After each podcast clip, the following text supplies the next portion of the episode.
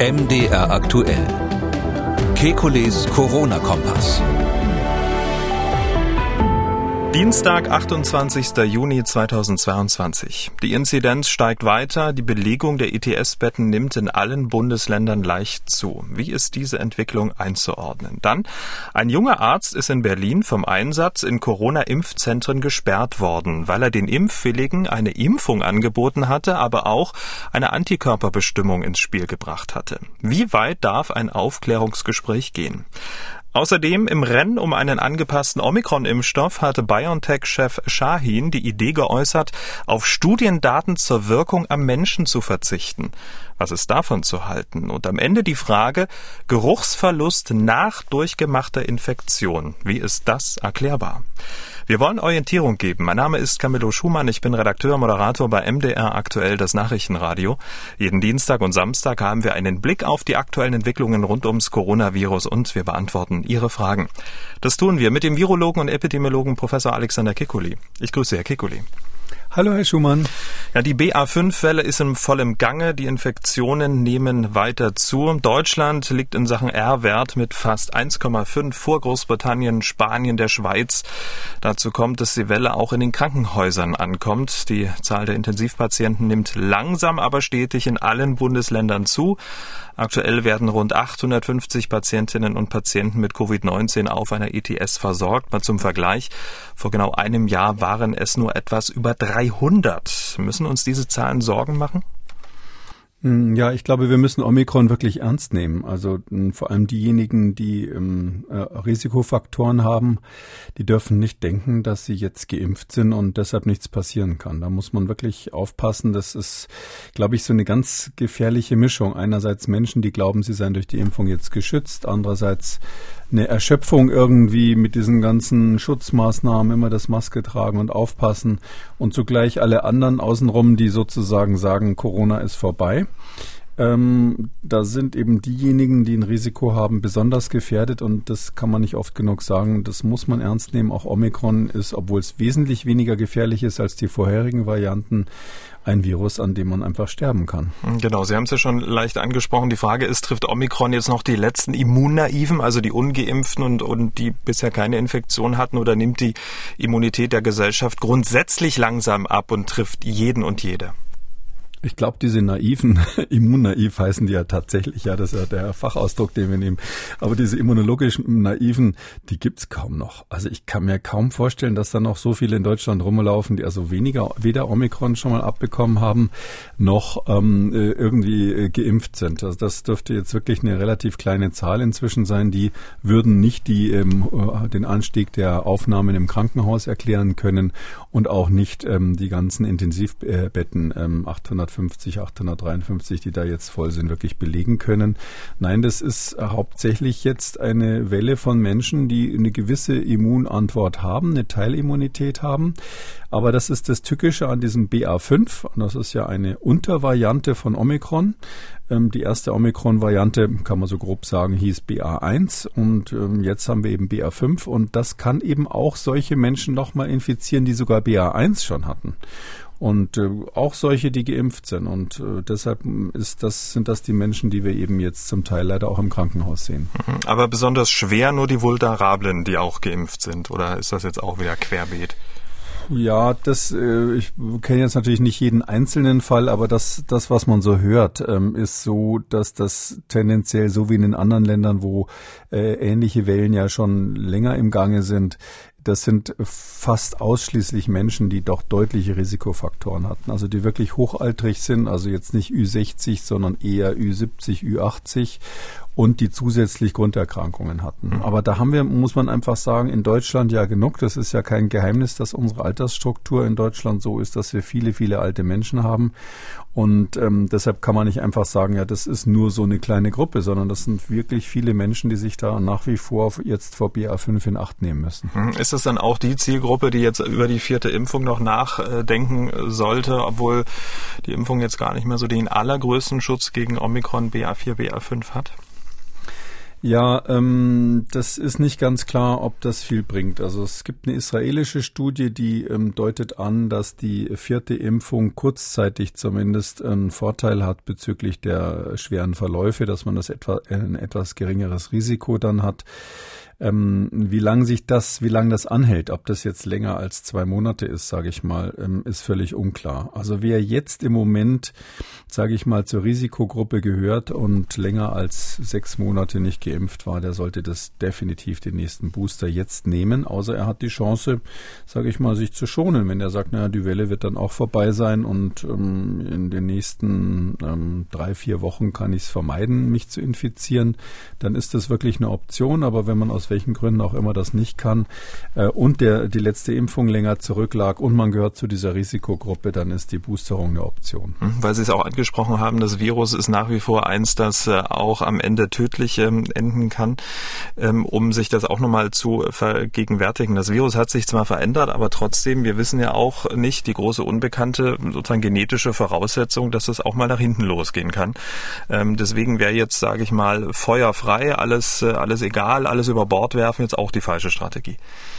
Ähm, naja, das kommt einfach darauf an, wen Sie fragen. Ja, wenn Sie jetzt einen äh, etwas jüngeren Menschen haben, der überhaupt keine Risikofaktoren hatte, hat, der vielleicht schon mal eine Covid-Infektion hinter sich hatte, wo man dann auch deshalb sagen kann, wenn er das gut weggesteckt hat, gehört er wahrscheinlich rein genetisch nicht zu dieser Untergruppe, die irgendwie prädisponiert sind, ohne es zu ahnen.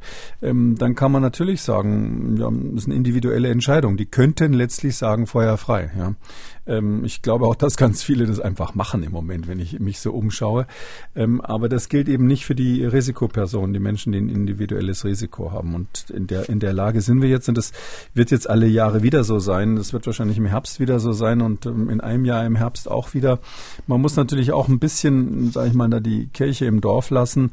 Ähm, das ähm, BA5, also das ist ja im Moment gerade die dominierende Subvariante von Omikron, die in Deutschland gerade zirkuliert, das kommt von seinem Krankheitsbild schon nah an eine klassische Influenza ran, also an eine Grippe. Wenn man sich jetzt vorstellt, wir wären jetzt gegen Grippen immunologisch naiv oder relativ naiv, hätten noch nicht so viele Grippewellen hinter uns gehabt, es gäbe keine Impfung mhm. ähm, und, und 80-Jährige würden zum ersten Mal in ihrem Leben Grippe kriegen, ähm, dann hätten wir wahrscheinlich ein ähnliches Bild, dass man sagen würde, da, da ist die Intensivstation, laufen die Intensivstationen voll und viele müssen ins Krankenhaus, einige sterben. Ähm, das heißt, es ist jetzt als Virus äh, kein Monster, was da unterwegs ist, aber durch diese extrem hohe Durchseuchung, die da stattfindet, dass einfach so viele Menschen ähm, jetzt im Moment Omikron haben, BA4, äh, BA5 haben, ähm, dadurch ist es so, dass das Risiko, sich irgendwo anzustecken, einfach so hoch ist. Wahrscheinlich höher als in einer normalen Grippewelle.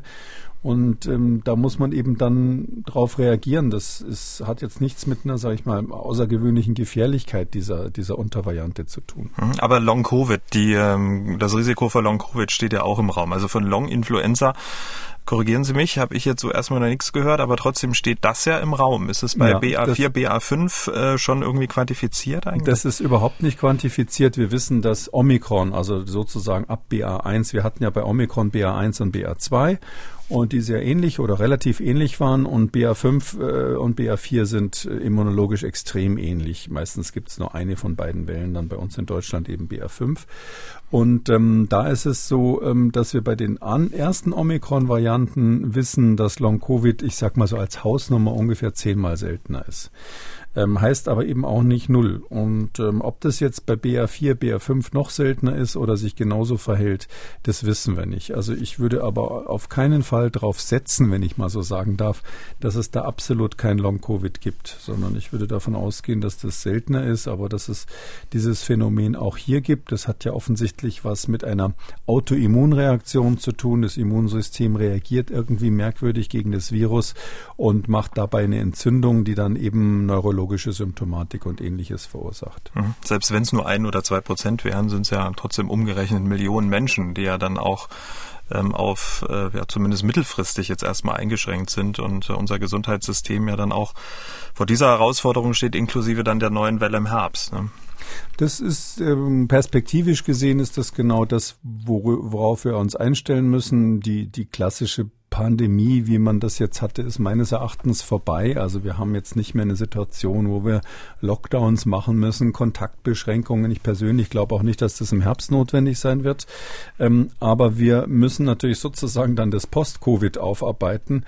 Der, der große Unfall ist dann quasi passiert und es wird auch noch weitere Infektionen geben. Und wenn wir da keine Lösung finden, wie man ähm, dieses, äh, diese Long-Covid-Erkrankungen vernünftig therapiert, dann wird uns das noch lange beschäftigen, weil aus Sicht des Staates ist natürlich fast genauso schlimm wie, wie Tote sind natürlich Menschen, die dann ihr Leben lang weniger arbeitsfähig sind. Das klingt zwar brutal, aber das ist natürlich aus Gesellschaft, aus gesamtgesellschaftlicher Sicht ist das ähm, ein genauso großes Problem. Und über angepasste Impfstoffe für den Herbst werden wir auch noch im Verlauf des Podcasts sprechen.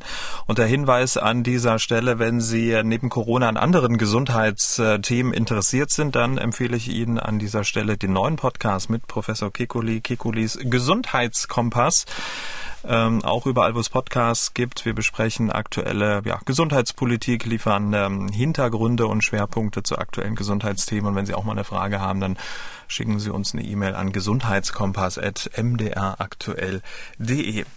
Herr Kekuli, derzeit macht ähm, die Geschichte eines Impft Arztes aus Berlin medial die Runde. Die Welt hatte online darüber berichtet. Es geht um einen 35-jährigen Arzt, der in Berlin und Brandenburg Anfang des Jahres in Impfzentren eingesetzt war.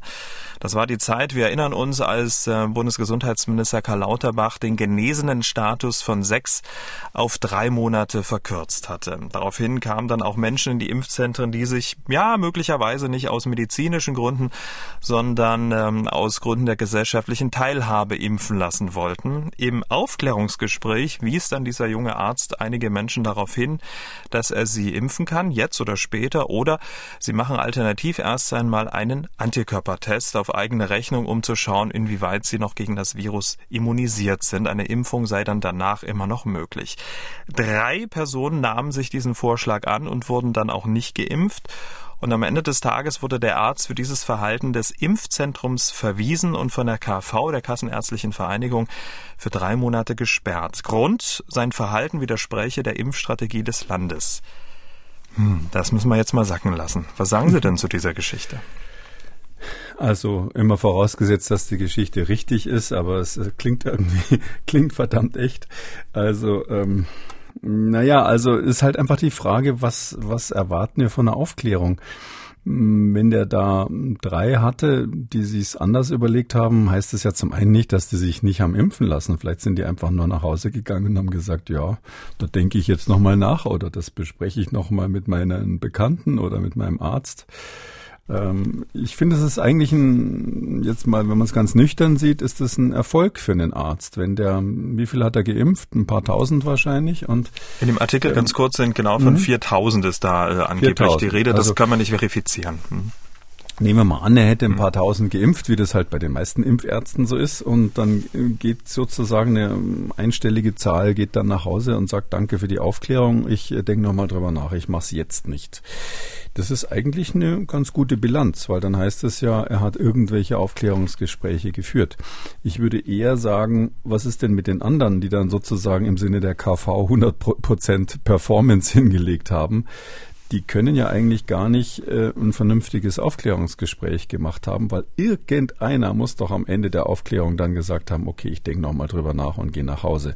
Weil wenn ein Gespräch immer dazu führt, dass jemand hintergeimpft wird, dann war es irgendwie kein Aufklärungsgespräch. Rein, rein statistisch gesehen ist das ja eigentlich ausgeschlossen, so dass ich eigentlich eine Quote, sage ich mal so, von der Hausnummer 1 zu 1000, mhm. da hat er ja 999 von 1000 von der Impfung überzeugt.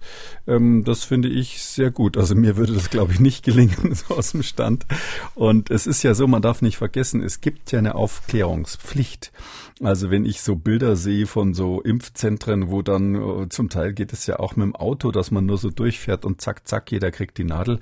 Da habe ich mich schon früher immer gefragt, wo ist da eigentlich die Aufklärung vorher geblieben, die ja verpflichtend ist. Also man muss eher andersrum fragen, wenn ich jetzt dieser Arzt wäre, würde ich mal den Spieß umdrehen und sagen, hm, jetzt beweist ihr mal, dass ihr jeden Einzelnen, der, den ihr geimpft habt, in all diesen Jahren, dass ihr die wirklich alle aufgeklärt habt.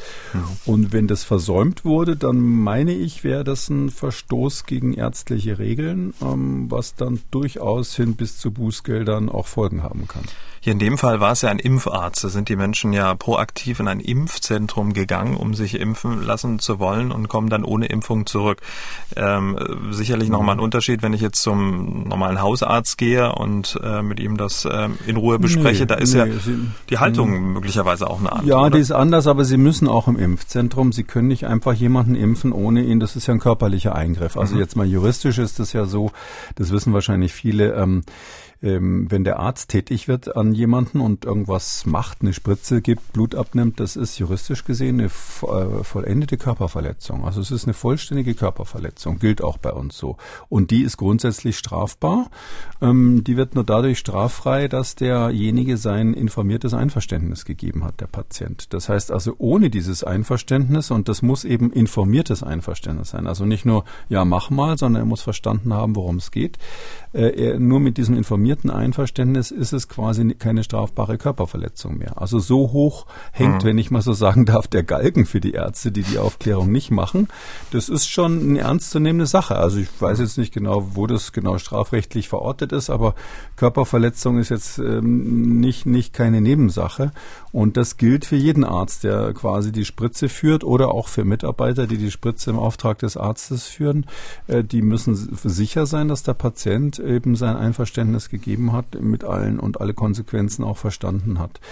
Mhm. Ähm, und, und deshalb finde ich, das muss man ernst nehmen. Also ich habe selber früher mal ähm, in, in, in München in meinem Laufen meiner Ausbildung habe ich mal so eine richtige Impfsprechstunde auch gemacht. Das war, war da bei uns üblich.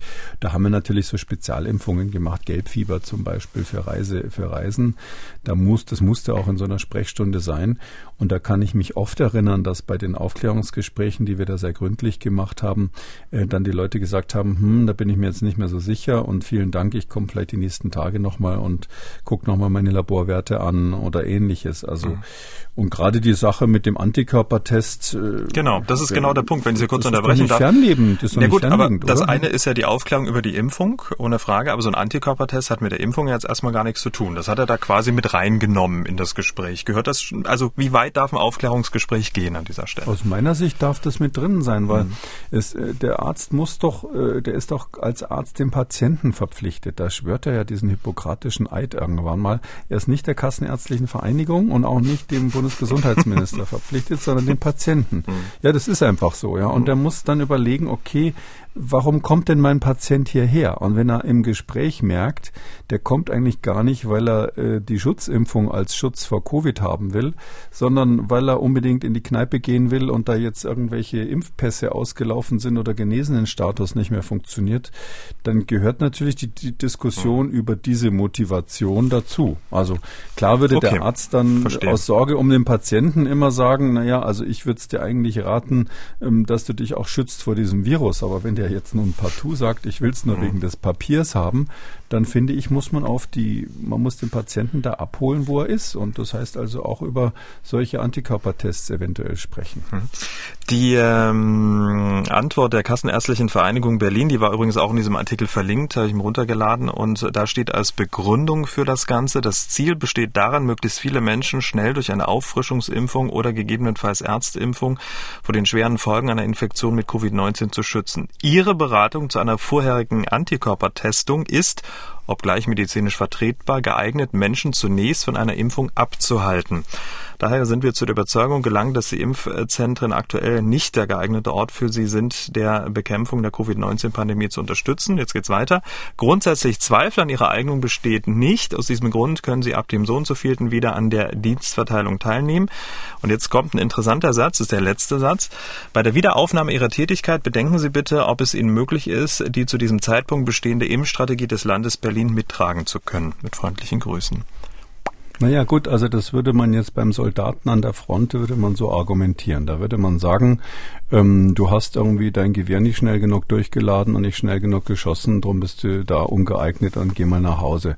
Ähm, weil da das Kriegsziel ja eindeutig ist. Aber eine Impfkampagne ist ja kein Krieg, sondern es geht äh, beim Arzt äh, immer darum, demjenigen zu helfen. Und ich habe da den, den Zwischensatz gehört, dass das medizinisch vertretbar war, welche, mhm. welche Position er hat. Das heißt also, ähm, er hat, äh, ich weiß jetzt nicht, was da genau passiert ist, muss man auch immer aufpassen, wenn mhm. man so von außen drüber redet, aber das klingt so, als wäre nach der Beurteilung der Kassenärztlichen Vereinigung, wären seine Argumente medizinisch vertretbar gewesen. Also nicht abwegig, sondern sozusagen dann richtig. Ähm, ich glaube, das gibt natürlich das staatliche Ziel, möglichst viele Menschen zu impfen, aber man muss wirklich aufpassen. Das ist ja auch nichts, was man irgendwie macht oder wenn man mal Lust dazu hat und, und sein lässt, wenn man keine hat. Es geht ähm, in der medizinischen Behandlung geht es um den Patienten. Und zwar sowohl vom Grundverständnis des Arztes als auch meiner Ansicht nach sollte es das Grundverständnis äh, der Kassenärztlichen Vereinigung sein, sage ich mal ganz deutlich an der Stelle. Und natürlich ist es auch knallhart strafrechtlich, so habe ich gerade erläutert. Und daher ähm, weiß ich jetzt nicht genau, wer von beiden jetzt das Problem hat, die KV oder der, der da ähm, seinen Job gemacht hat. Okay, ähm, interessante ähm, Geschichte. Wir haben im Podcast hier drüber gesprochen, weil es ja dann medial dann auch ähm, ziemliche Verbreitung fand. Und ähm, ja, wir sind gespannt, was aus dieser Geschichte ähm, wird. Ähm, offiziell ist es so, dass er wieder impfen darf. Und ähm, bin ja gespannt, wie er jetzt mit seinem Aufklärungsgespräch umgeht. Er hat wahrscheinlich jetzt viele, die nur von ihm aufgeklärt werden wollen. Die Schlange ja, besonders man, lang. Es gibt ja auch unsichere Patienten, aber mhm. gut, die können sich natürlich im Internet oder sonst Selbstverständlich. Wo, wenn nicht dort.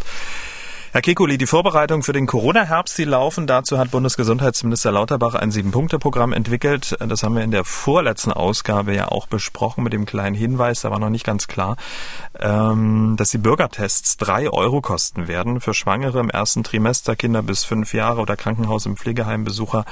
Und sonstige vulnerable Gruppen bleibt da kostenlos, aber wer jetzt in die Kneipe zum Familienbesuch etc. will, muss für den Bürgertest drei Euro zahlen. Der Hintergrund ist klar, kostet eine Milliarde Euro, wurde viel Schindluder mitgetrieben und der Haushalt, der Bundeshaushalt ist ja auch jetzt nicht äh, von ähm, ja, ohne Limit. Ähm, hat das denn also aus Ihrer Sicht epidemiologische Auswirkungen, wenn der Test jetzt drei Euro kostet und vielleicht der eine oder andere sich dann mal nicht testen lässt? Was meinen Sie? Also ich finde das eine gute Lösung, ehrlich gesagt. Also das klingt so, als hätten die Leute da im Bundesgesundheitsministerium sich wirklich das genauso überlegt, wie wir es hier mal besprochen haben. Es soll ja der Zugang sein. Es ist natürlich der Test umsonst, wenn man ins Altenheim geht oder ähnliches.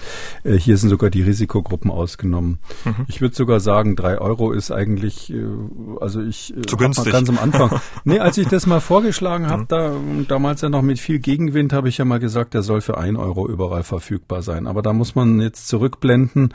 Da war das ja ein Vorschlag, ein Teil des Smart-Konzepts dieses Testens, wo man wirklich mitten in der Pandemie eine Gegenmaßnahme, äh, damals noch ohne Impfstoff, den man zur Verfügung hatte, wirklich irgendwie es dieser Viruswelle sich entgegenstemmen musste, ohne einen Lockdown nach dem anderen zu machen. Und da musste natürlich diese, dieses, dieses Schnelltesten, das musste wirklich einiges weghalten, sage ich mal.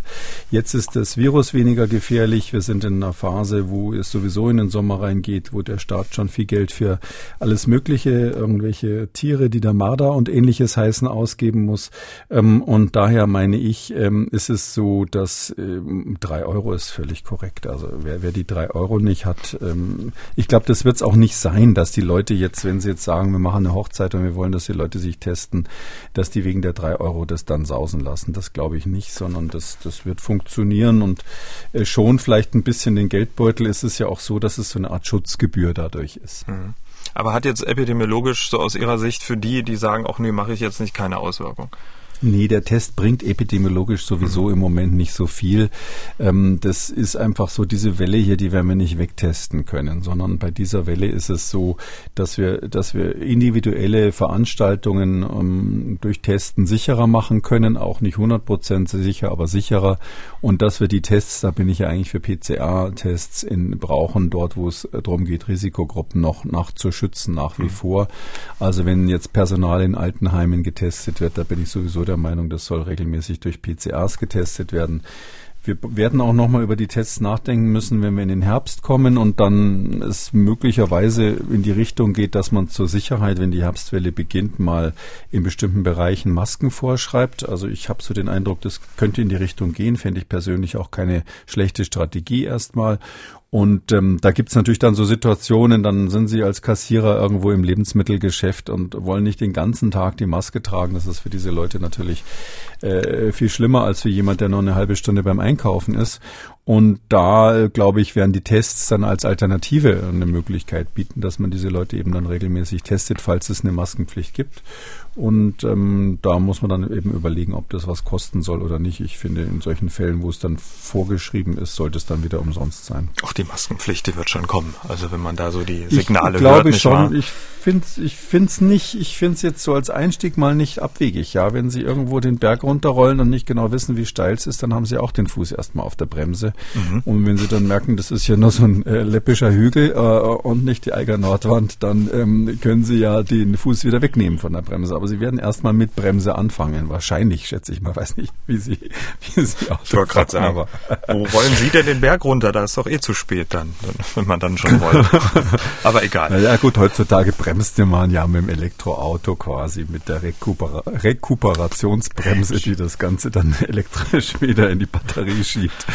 Aber wie auch immer bremsen mhm. beim Ab, beim Bergabfahren, wenn man nicht genau weiß, wie steil es wird. Und wir wissen hier nicht genau, wie es im Herbst dann zugeht. Ähm, und deshalb äh, ist ein ganz kleiner Bremsfaktor ist eben, dass man die Maskenpflicht erstmal am Anfang hat. Zur Herbststrategie gehört auch eine Impfkampagne. Auf der Seite des Bundesgesundheitsministeriums steht, die Bundesregierung beschafft und bevorratet eine breite Impfstoffpalette inklusive Vakzinen, die an die Omikron-Variante angepasst werden. So soll jedem und jeder der beste Impfstoff in der jeweiligen Lage angeboten werden können. Klasse. Und genau das ist ja der Punkt. Ne? Welches Vakzin wird das Beste sein? Im Moment ähm, scheint ja klar zu sein, ein bivalentes Vakzin, also ein Impfstoff, ähm, der sowohl gegen das Ursprungsvirus als auch gegen Omikron wirkt. So viel ist klar, oder? Ja, also das ist das, was sich jetzt so abzeichnet. Ähm, ich glaube, der Bundesgesundheitsminister hat auch schon angekündigt, dass er dafür ähm, nochmal richtig viel Geld in die Hand genommen hat. Ob er es schon bestellt hat oder bestellen will, habe ich nicht ganz verstanden.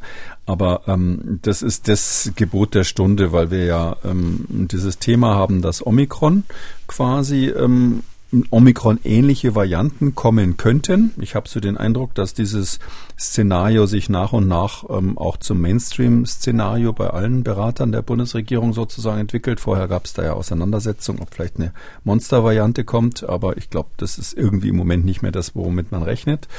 Und wenn jetzt sowas Omikron-ähnliches kommen sollte, dann ist es sinnvoll, wenn die Vakzine das irgendwie abgreift.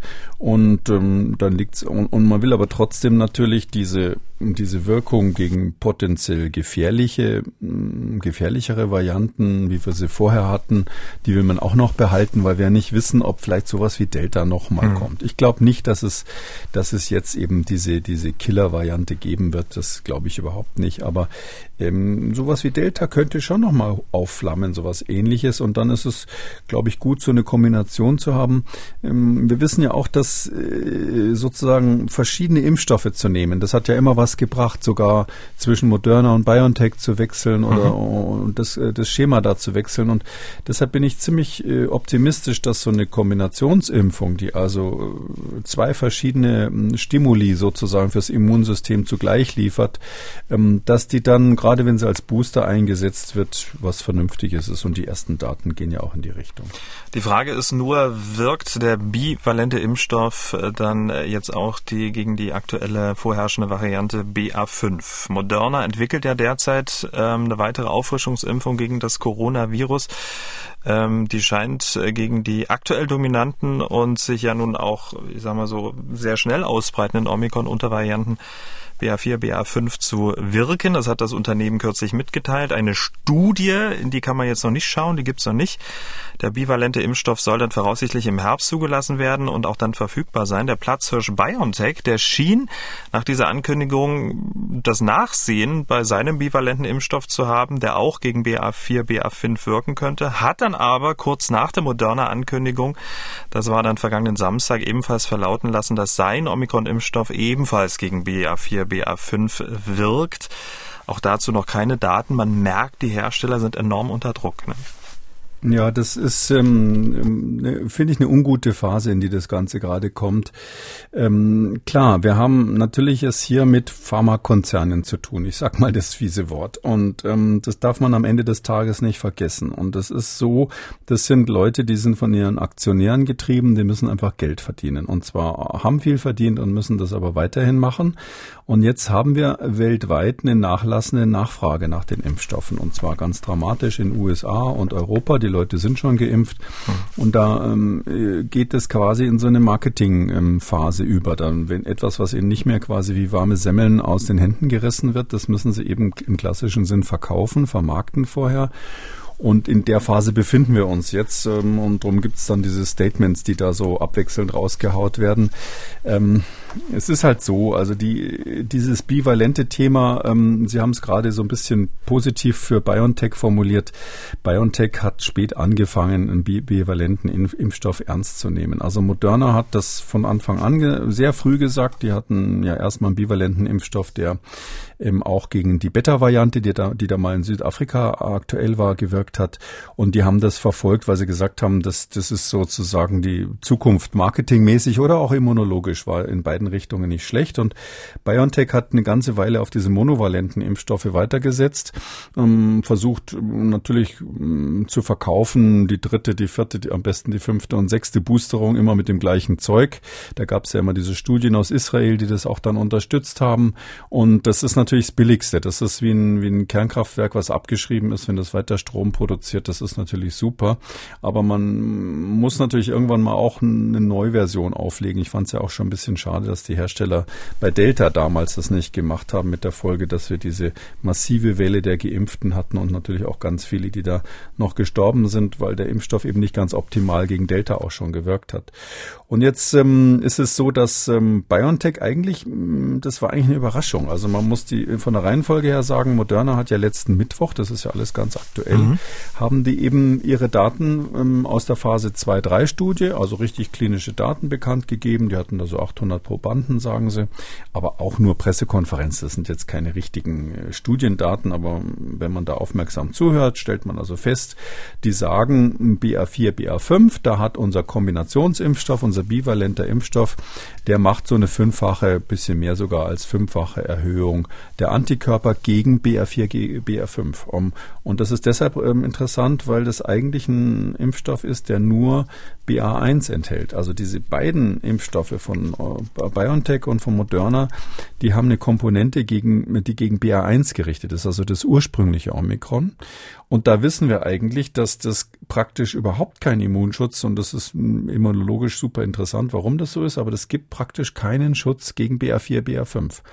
Das ist eine Katastrophe für BioNTech gewesen, weil die eben auf diesen Monoklon, auf diesen monovalenten Impfstoff gesetzt haben und die letzten Wochen kamen eben massenweise Daten raus, die gesagt haben, die, wenn, wenn man mit BA1 quasi impft, um, dann hat man keinen Schutz vor BA4, BA5. Und der Bivalente von Moderna greift es ab, indem er die Kombination hat. Dann gibt es das, was wir hier schon oft besprochen haben, so eine Ausweitung des Immunschutzes, quasi unspezifische Erweiterung des Spektrums und dadurch, durch diese Kombination wirkt es eben dann, obwohl die Einzelkomponente es nicht macht, in der Kombination plötzlich auch nicht so super, aber es wirkt ausreichend gegen BA4, BA5. Und ähm, das war sozusagen Schach, Schach dem König, hat Moderna da mal schnell am Mittwoch rausgehaut und BioNTech stand mit dem Rücken zur Wand. Zur gleichen Zeit ähm, gab es diese Forderung, die Sie vorhin, die, über die wir vielleicht mal reden müssen, dass BioNTech dann eben zuerst so reagiert hat, dass sie gesagt haben, ja, ähm, es wäre ganz toll, wenn wir unsere neuesten Impfstoffe ähm, zugelassen bekommen würden ohne klinische Prüfung. Reden wir gleich drüber. Etwas mhm. überraschend, ja. Und dann hat eben am Samstag jetzt ganz aktuell, jetzt gerade am 25.06. BioNTech wirklich die Fachwelt überrascht, dass sie gesagt haben, ups, wir haben da auch noch einen Bivalenten, nicht nur den Monovalenten, die, die, den die Bundesregierung ja schon längst bestellt hat. Das meinte Lauterbach mit seinem Spektrum an verschiedenen Impfstoffen. Sie haben den monovalenten Omikron-Impfstoff äh, von BioNTech bestellt. Sie haben den bivalenten äh, bestellt von Moderna und sie haben natürlich noch den klassischen auch noch wahrscheinlich irgendwo auf Halde, der also gegen die Wuhan-Variante geht. Und dass jetzt ähm, auch BioNTech praktisch ganz kurzfristig jetzt plötzlich sagt, übrigens, wir haben das auch noch in der Pipeline. Es ist schon länger bekannt, dass sie das hatten, ja, aber dass sie jetzt sagen, wir wollen das offensichtlich bis zum Herbst noch schnell an den Markt bringen, mhm. das ist offensichtlich eine Reaktion darauf, dass man sich gedacht hat, ähm, dass, dass das sonst ein Ladenhüter wird, ja, weil wenn es die Alternative gibt, wer nimmt dann noch das Monovalente, wenn man von Moderna das Bivalente kaufen kann? Und jetzt wird's interessant. Die Zulassung ähm, eines bivalenten Impfstoffs ist ja frühestens im September zu erwarten auch, und jetzt wird es sehr interessant, weil die Hersteller in Studien ja an Menschen nachweisen müssen, dass das wirklich einen Vorteil bringt. Und nun gibt es eben diese Diskussion, ob äh, diese Studien wirklich notwendig sind. Die Argumentation, mit weniger Vorgaben ginge die Zulassung schneller und die Gefahr wäre geringer, dass das Virus bei Impfstart bereits weiter mutiert ist, so dass es der Impfwirkung einfach entkommen kann. BioNTech-Chef äh, Shahin sprach äh, sich kürzlich in der Financial Times für ein wesentlich schnelleres Verfahren aus, das keine zusätzlichen klinischen Studien erfordert. Er verwies auf den jährlichen angepassten Grippeimpfstoff. Unterm Strich ähm, könne das bis zu vier Monate Zeit sparen. Herr Kekulé, was halten Sie von so einer Verkürzung? Also nur Tierdaten zu nehmen anstatt echte Menschendaten? Na gut, wenn wir jetzt einen Ebola-Ausbruch weltweit hätten und die Hälfte der Infizierten sterben würden, dann würden wir über sowas reden. Ähm, Haben wir ja nicht. Muss man ja eben. Also da, ich bin absolut dagegen. Ich halte das für einen gefährlichen Vorschlag, den man nur so verstehen kann, dass eben BioNTech hier ausnahmsweise mal so ein bisschen äh, äh, Nummer zwei in diesem Rennen ist. Sonst ist es ja so, dass von den Verkaufszahlen her ganz klar ist, dass BioNTech da die Nummer eins ist weltweit. War ja auch die, äh, der erste Hersteller, der seinen RNA-basierten Impfstoff ähm, zugelassen bekommen hatte. Ähm, jetzt sind sie wahrscheinlich marketingmäßig unter Druck und gucken mit Sorge auf den Herbst, sind zu spät auf das Bivalente umgesprungen und deshalb kommt jetzt diese Forderung. Also man muss ja erstmal, man muss es von verschiedenen Seiten sehen. Das eine ist die Frage, brauchen wir das epidemiologisch unbedingt? Kommt es jetzt unbedingt auf die Zeit an? Sind wir da unter Druck? Und da ähm, kann man ja sagen, dass die beiden Hersteller und aber vor allem BioNTech immer drauf, BioNTech Pfizer immer gesagt haben, eine Boosterimpfung tut's auch, also die Boosterung mit dem bisherigen. Und das ist in der Tat so. Wir haben jetzt gerade Daten aus Südafrika, die sind auch noch vorläufig, aber es sieht nach den vorläufigen Daten tatsächlich so aus, als wäre der Impfschutz, ähm, der Schutz vor Krankenhauseinweisung durch eine ganz normale Boosterung. Also wenn man zweimal geimpft ist, zum Beispiel mit BioNTech und dann macht man die Boosterung, dann kann man, so wie es aussieht, die, die Wahrscheinlichkeit ins Krankenhaus zu müssen um 87 Prozent reduzieren. So sind jetzt die Daten aktuell mit über einer Million ähm, Probanden Probanden da aus Südafrika von so einem Versicherer, ähm, ähm, Discovery heißt der, der hat das gerade bekannt gegeben. Und es entspricht auch ziemlich genau dem, was man, was man von BioNTech immer gehört hat, dass der Booster eben super ist, weil die bisher ja immer auf diese Boosterung mit ihrem bisherigen Impfstoff gesetzt haben. Das heißt also, wenn es um die Verhinderung schwerer Verläufe geht und Krankenhauseinweisung ist ja normalerweise die erste Stufe, wenn das bei 87 Prozent äh, Schutz liegt, dann ist der Schutz vor tödlichen Verläufen über, über 90 Prozent. Das heißt also, wenn es um den Schutz vor schweren Verläufen geht, muss man sagen, sind wir bei BA4, BA5 im Herbst auch noch im grünen Bereich. Also viel mehr kann man nicht erwarten. Und wenn es um den Schutz vor Infektionen geht, also Verbreitung des Virus, da muss man zum hundertsten Mal sagen, das ist aber, glaube ich, jetzt ganz allgemein auch bekannt, mhm. diese Impfungen schützen nicht vor ähm, Weiterverbreitung des Virus. Also nicht ausreichend. Klar gibt es einen Effekt, aber es ist nicht so, dass man die, äh, die, die Pandemie wegimpfen kann, wie ein Kollege von mir mal gesagt hat.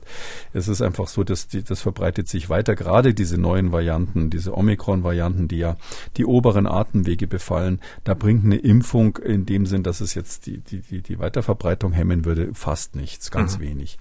Und deshalb ist es epidemiologisch eigentlich nicht notwendig, kann man sagen, jetzt hier so eine Verkürzung zu machen und zu sagen, mit Tierversuchen und ein paar Laborexperimenten lasse ich das jetzt zu.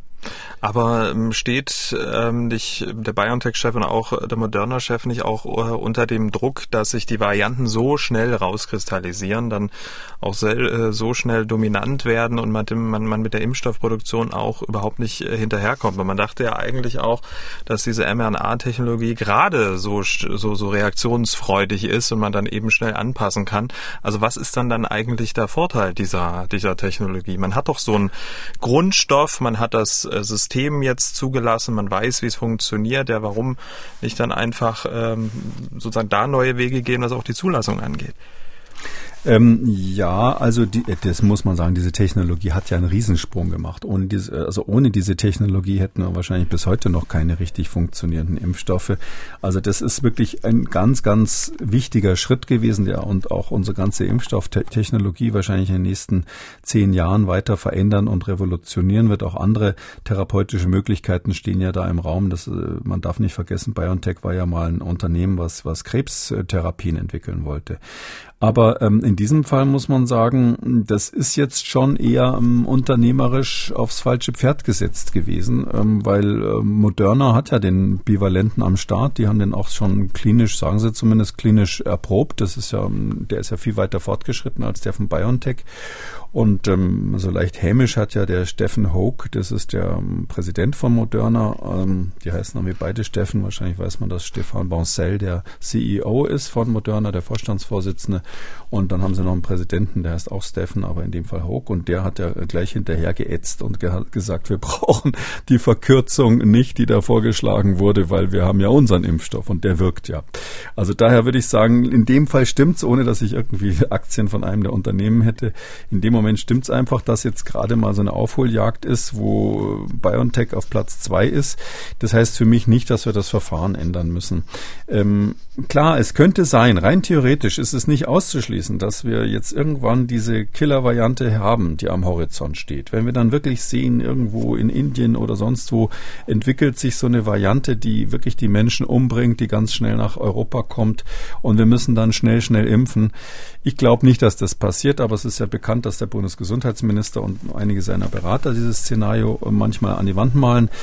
Ähm, ausschließen kann es keiner. Wenn das passieren würde, dann wäre der Moment, wo man sagen muss, jetzt machen wir irgendeine so Ruckzuck-Zulassung. Aber es ist ja so, also ähm, ähm, Shahin hat ja, äh, ich sag mal in Klammern an der Stelle, ein wirklich absolut äh, integrer Wissenschaftler, der natürlich, äh, das äh, meine ich jetzt nicht persönlich, ja, sondern das ist jemand, dem man wirklich auch vertrauen darf. Aber er hat ähm, den Vergleich mit der Influenza gebracht. Er hat gesagt, das ist ja so ähnlich wie bei Influenza. Und dann stand da dieser Satz drinnen, der wörtlich zitiert war bei der Financial Times wir tauschen doch dann nur so ein paar Aminosäuren aus. Also ähm, das bringt die Menschen auf die falsche Fährte. Also erstens der Vergleich zu Influenza stimmt nicht, weil ähm, bei Influenza ist es so, ja, die Grippeimpfstoffe werden jedes Jahr angepasst, ohne dass sie jedes Mal zugelassen werden müssen mit einer eigenen Studie. Warum geht das? Das geht deshalb, weil das Proteine sind, die vorher ganz genau gleich im Virus schon zirkulieren. Also wenn Sie so ein Influenza-Typ, was weiß ich, H2N3 heißt dann irgend so ein Typ, da sind bestimmte Proteine drinnen und diese Proteine, genau die werden aus dem Virus rausgeholt und als Impfstoff verwendet. Das heißt, es ist etwas, was genau in dieser gleichen Form schon zirkuliert hat als Virus und wo man ja merken würde, wenn es irgendwelche äh, äh, skurrilen Autoimmunreaktionen gibt. Das äh, kommt dort nicht vor. Das ist ein Virus, was sich seit Jahrzehnten an den Menschen angepasst hat und unser Immunsystem auch an dieses Virus, so dass man dann sagen kann, wenn wir genau das, was im Virus ist, genau das Gleiche nehmen und sozusagen in den Impfstoff packen, statt nur das Virus tot zu machen, holen wir halt ein bisschen was raus und nehmen das in den Impfstoff, dann ist das eine ganz andere und, und natürlich etwas, was seit Jahrzehnten erprobt ist, dann ist das eine ganz andere Situation, als wenn Sie künstlich quasi ein Protein generieren, über eine RNA in dem Fall, und ähm, dieses künstliche Protein ja bekanntermaßen irgendwelche merkwürdigen autoimmunologischen Erscheinungen ganz selten, aber manchmal macht, ähm, zum Beispiel in Form dieser Herzmuskelentzündungen oder in Form der extrem seltenen Neigung zu Mikrothrombosen und ähnliches, was wir ja kennen, oder auch diese ähm, Nebenwirkungen an der Einstichstelle, dass manche dann so spät plötzlich irgendwie so rote Flecken kriegen und so. All das sind unbekannte Autoimmunreaktionen, höchstwahrscheinlich. Wir wissen gar nicht genau, was es ist. Ein Autoimmun immunologische, wahrscheinlich immunologische Reaktionen, wo unser Immunsystem auf irgendwas an diesem S-Protein wahrscheinlich reagiert, ähm, was da ge generiert wird. Das ist ja eine Messenger-RNA, die macht dieses Spike-Protein und unser Immunsystem macht manchmal ganz selten, das ist ja, muss man oft, kann man nicht oft genug sagen, das ist eine extrem seltene Nebenwirkung, macht manchmal was Komisches. Und wenn ich jetzt dieses Protein verändere, da kann ich nicht sagen, sind nur paar Aminosäuren, sondern weil ich ja überhaupt nicht weiß, was diesen komischen Effekt macht, wenn ich da irgendwas drehe, dann muss ich hinterher ausprobieren, ob die Nebenwirkungsfrequenz eben hochgeht. Also ich sag mal zum Beispiel diese Herzmuskelentzündungen dann ein bisschen häufiger werden. Das ist nicht auszuschließen. Und ähm, ich sag mal noch eins hinterher. Sie wissen, ich mache keine Angst vor Impfstoffen, aber es war so, dass bei Pandemrix äh, damals 2009 bei der Schweinegrippe, da hatte man ja ganz selten dann hinterher gemerkt, hoppla, da gibt's diese komische, ähm, diese, diese, diese Neuro Narkolepsie heißt es, also so eine seltene neurologische Erscheinung, ähm, die tatsächlich wohl durch den Impfstoff ausgelöst wurde. Und da war es wohl auch so, dass das daran lag, äh, zumindest ist das eine der Theorien, dass das Protein, was da verwendet wurde, eine ganz kleine Veränderung hatte, die eben äh, vom Immunsystem plötzlich dazu geführt hat, dass das Immunsystem Antikörper oder, oder Zellen gebildet hat, die jetzt auch gegen Zellen im Gehirn, irgendwelche Strukturen im Gehirn quasi aggressiv wurden und es eine Autoimmunreaktion gab. Kleinste Veränderungen, die man vorher nicht vorhersehen konnte. Blöd gelaufen damals. Zum Glück wurde das Pandemrix ja auch aus anderen Gründen dann gar nicht so viel verimpft, sodass das ähm, eigentlich mehr eine historische Sache ist. Aber wir wissen einfach, das sind zwölf Aminosäuren, die da verändert werden. Und vielleicht, um das nochmal zu erklären, also ähm, BioNTech hat ja Studien mit dem, ähm, und genauso wie, wie Moderna, mit einem Impfstoff, der praktisch für BA1 gemacht wurde. Und ähm, jetzt haben wir BA4, BA5, dagegen wirkt er nicht. Und da muss man insgesamt, so grob gesagt, etwa zwölf Aminosäuren verändern. Und zwar zwölf Bausteine dieses Proteins quasi verändern. Ähm, acht Bausteine äh, sind verändert bei, der, äh, bei dem Übergang von BA1 zu BA2 und das BA4, BA5 ist nochmal eine kleine Veränderung gegenüber BA2, nämlich weitere vier heißt zusammen etwa zwölf Aminosäuren. Zwölf Bausteine werden geändert. Ähm, das ist nicht wenig und da kann die Struktur von so einem Protein sich massiv ändern. Und vor allem wir wissen ja, dass diese zwölf Bausteine einen riesen Unterschied machen, nämlich, dass man, wenn man einmal mit hm. BA1 infiziert war, eben trotzdem nochmal BA4, BA5 bekommt. Also diese berühmte Immunflucht, dieses hm. Immunescape. Das steckt in dieser kleinen Veränderung Veränderung, wie Shahin sagt. Und deshalb kann man nicht sagen, das ist nur ein kleiner Unterschied. Ja, der Unterschied zwischen Männern und Frauen ist auch noch ein kleiner Unterschied.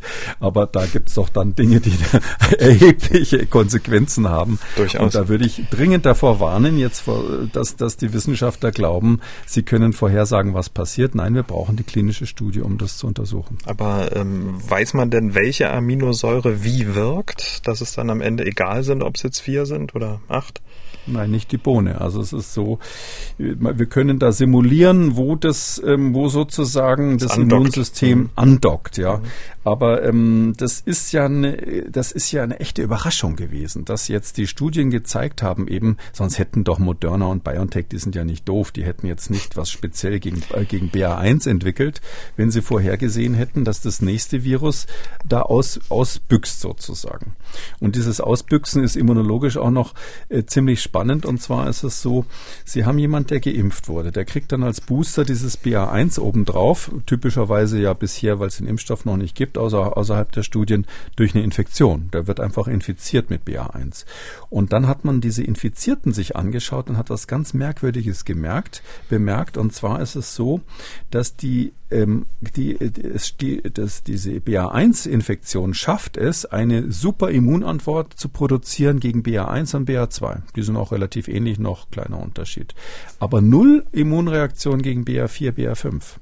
Und die, die im Moment die Welle macht, BA5 bei uns. Und das ist auch der Grund, warum die die Welle weltweit, solche Wellen, Wellen weltweit machen. Und ähm, man hat rausgekriegt, auch woran das liegt, das ist eine Arbeit, die Ugo Shahin selber auch mitgemacht hat. Da gibt es mehrere Arbeiten, aber eine davon ist in seinem Labor entstanden. Und zwar hat man festgestellt, dass durch diese vorherige Impfung und durch diese vorherige, durch dieses vorherige ähm, Anpassen des Immunsystems auf den ursprünglichen Wuhan-Typ. In der ursprünglichen Impfung ist ja eine Komponente, die quasi Wuhan identisch ist drinnen. Dadurch ist das Immunsystem geprägt. Das hat so eine Vorprägung. Und die funktioniert so, dass wenn dann danach sowas ähnliches kommt, dass das Immunsystem dann auf dem Ohr plötzlich taub oder auf dem Auge blind ist und sagt, ne, das, da, da habe ich jetzt irgendwie gar nichts zu, zu sagen. Also BA4 ist so ähnlich wie hm. BA1, erkenne ich nicht. Wenn ich Sie richtig verstehe und bitte korrigieren Sie mich sofort, wenn das nicht stimmt, BA4, mhm. BA5 könnte sozusagen das Produkt äh, sein oder das Ergebnis sein ähm, der großen Impfkampagne. Also dass äh, so viele Menschen geimpft wurden wie noch nie ähm, geimpft oder infiziert. Ja, das ist das ist nicht nur, das könnte nicht so sein. In gewisser Weise ist es so, wobei man natürlich sagen muss, äh, wenn man nicht geimpft hätte, wäre es viel schlimmer gekommen. Ja. Nee, Aber oder anders. sozusagen, BA4, das Virus B nutzt diese hm? BA4, BA5 gibt es nur oder so in dieser dieser Flucht, ne, dieser Immunflucht, weil wir vorher schon geimpft haben. Ähm, geimpft oder auch infiziert. Also es kann okay. sein, dass das gleiche auch durch eine Infektion mit einem Wuhan-ähnlichen Typ passiert ist. Das, mhm. das äh, ist jetzt da nicht untersucht, weil natürlich in den Studien, die man gemacht hat, hat man immer doppelt Geimpfte genommen oder sogar mhm. dreifach Geimpfte. Man kann es auch ein bisschen biologisch erklären. Das ist jetzt so, dass das Immunsystem hat quasi für so ein neues Virus, was es noch gar nicht kennt, hat es eine Riesenpalette von verschiedenen Zellen, die in der Lage sind, sogenannte B-Zellen oder Vorläufer von den B-Zellen, die in der Lage sind, Antikörper zu produzieren. Das ist eine riesen äh, äh, Armada von Zellen, die einfach schon mal da sind und darauf warten, dass irgendein, irgendein Virus daherkommt.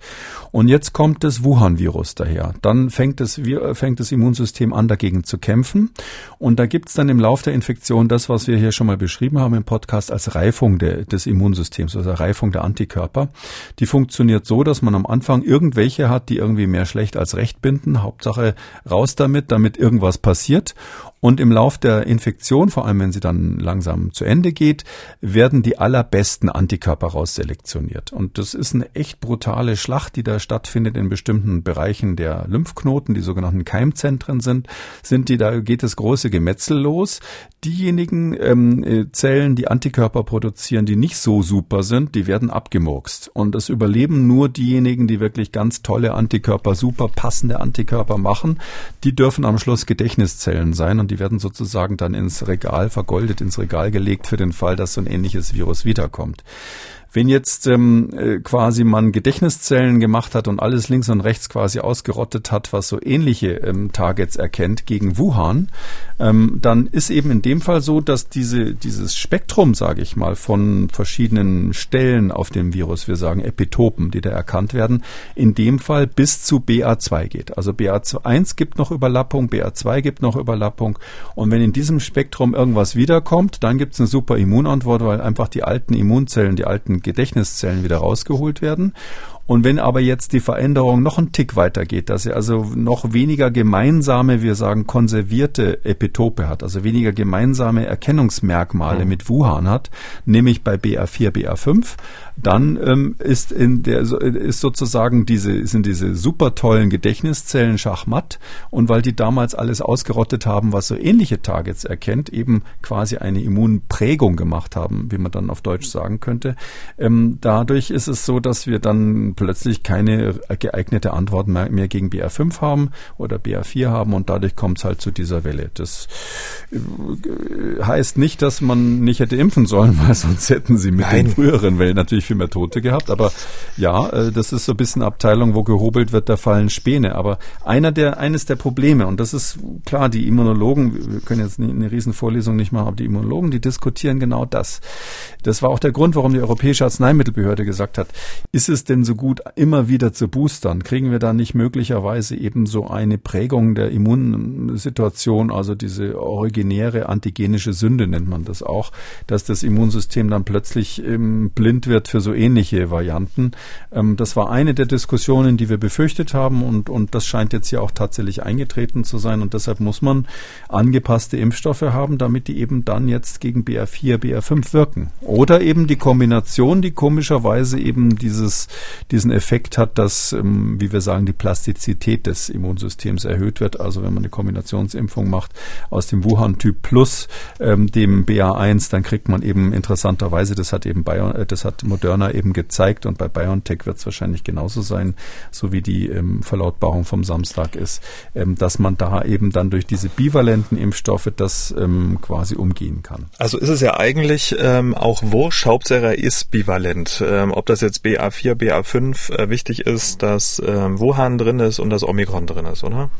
Ja, und deshalb ist es eben so, ähm, darum ist es eben so, dass man sagen muss, ja, wir haben halt was Bivalentes jetzt mhm. von Moderna im Anschlag und das wirkt gegen BA4, BA5 ausreichend. Das macht eine fünffache Titererhöhung. Das reicht erstmal für diese Art von Virus, wo wir sowieso keine ähm, absolute Verhinderung der Infektion hinkriegen. Und wir wissen ja auch, dass die Sterblichkeit sowieso herabgesetzt wird, genau. auch bei BA4, BA5. Das heißt, für mich reicht sind doch. wir für den Herbst mhm. hervorragend aufgestellt. Das Problem ist ein BioNTech-spezifisches Problem, nämlich, dass die wahrscheinlich, weil sie später dran sind, eben diese klinischen Studien nicht mehr rechtzeitig beibringen können.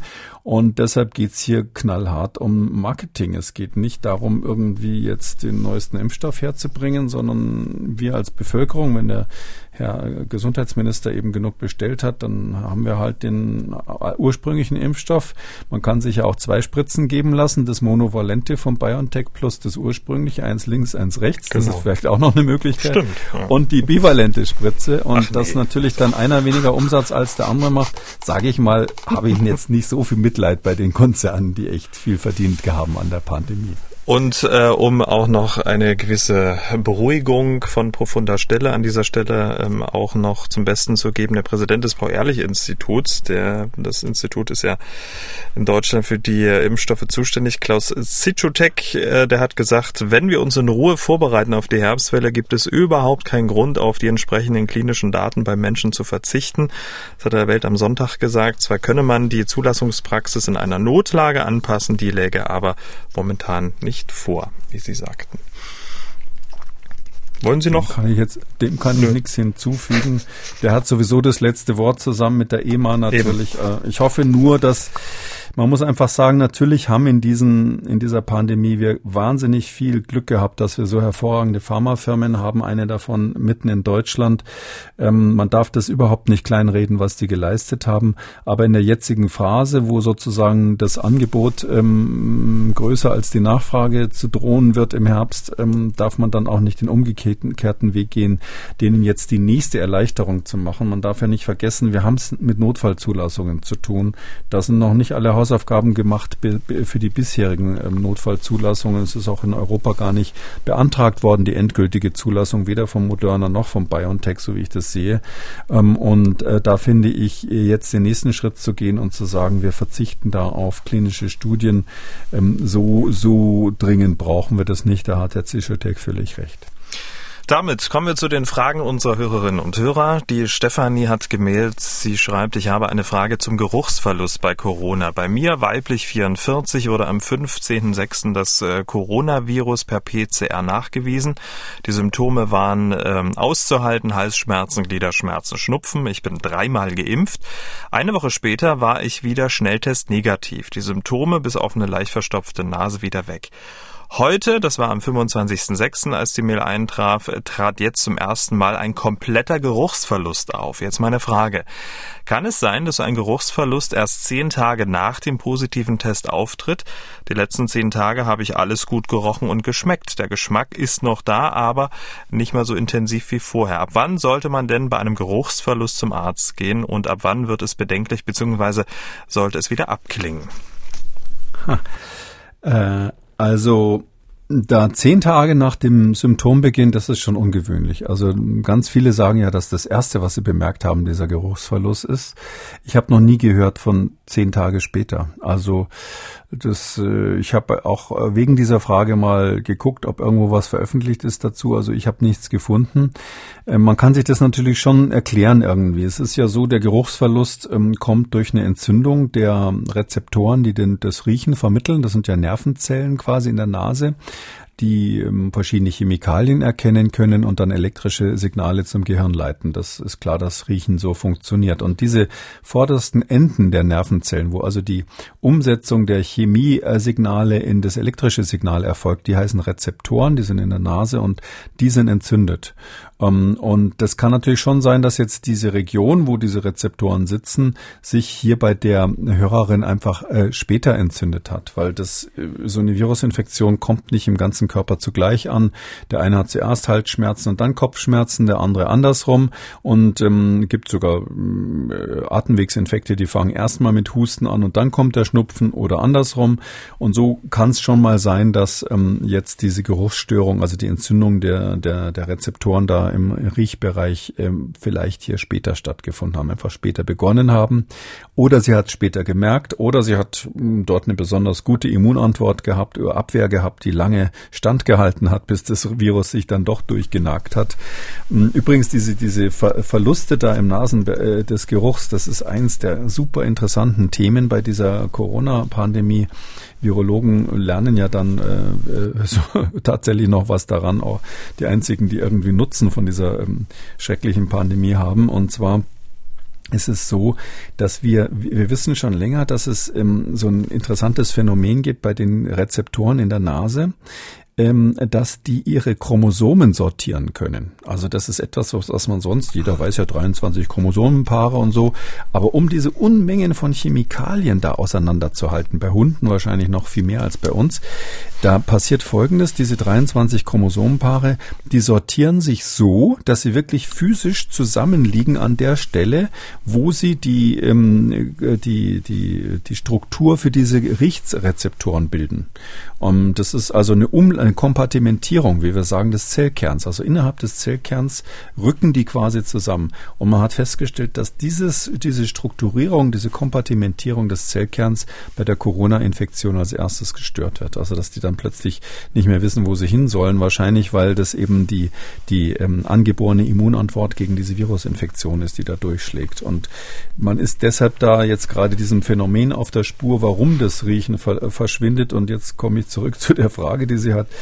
Also es gibt leider, dass wir da eine Therapie jetzt dagegen hätten, spezifisch, da ist man weit entfernt. Also die Erkenntnis, wie es funktioniert, ist, ist immer der erste Schritt. Aber ähm, deshalb sage ich, wann soll man zum Arzt gehen? Ja, also der kann auch nichts machen. Es gibt keine spezifische Therapie außer aggressiv abwarten. Und ähm, das kann, kann ich hier also nur empfehlen. Geduld, Geduld, Geduld. In den allermeisten Fällen ist es nach einem Jahr wieder, wieder zurück, ähm, der Geruchssinn. Das ist wirklich selten, dass es länger als ein Jahr wegbleibt. Tja, wieder ein Beweis dafür, dass es sich lohnt, den äh, Podcast bis zur allerletzten Sekunde zu hören. Damit sind wir am Ende von Ausgabe 320. Vielen Dank, Herr Kikuli. Gerne, bis dann, Herr Schumann. Tschüss. Sie haben auch eine Frage zum Coronavirus, dann schreiben Sie uns an mdraktuell-podcast.mdr.de oder Sie rufen uns an, das kostet auch nichts, 0800 322 00. Sie interessieren neben Corona generell Gesundheitsthemen, dann empfehlen wir Ihnen den Podcast Kekulis Gesundheitskompass. In diesem Podcast sprechen wir über Gesundheitspolitik, liefern Schwerpunkte zu aktuellen Gesundheitsfragen und wir gehen auch auf Ihre Themenwünsche ein. Kekulis Gesundheitskompass bei Spotify, Google Podcasts, Apple Podcasts, bei YouTube und natürlich unter Audio und Radio auf mdr.de. MDR aktuell. Kekules Corona-Kompass.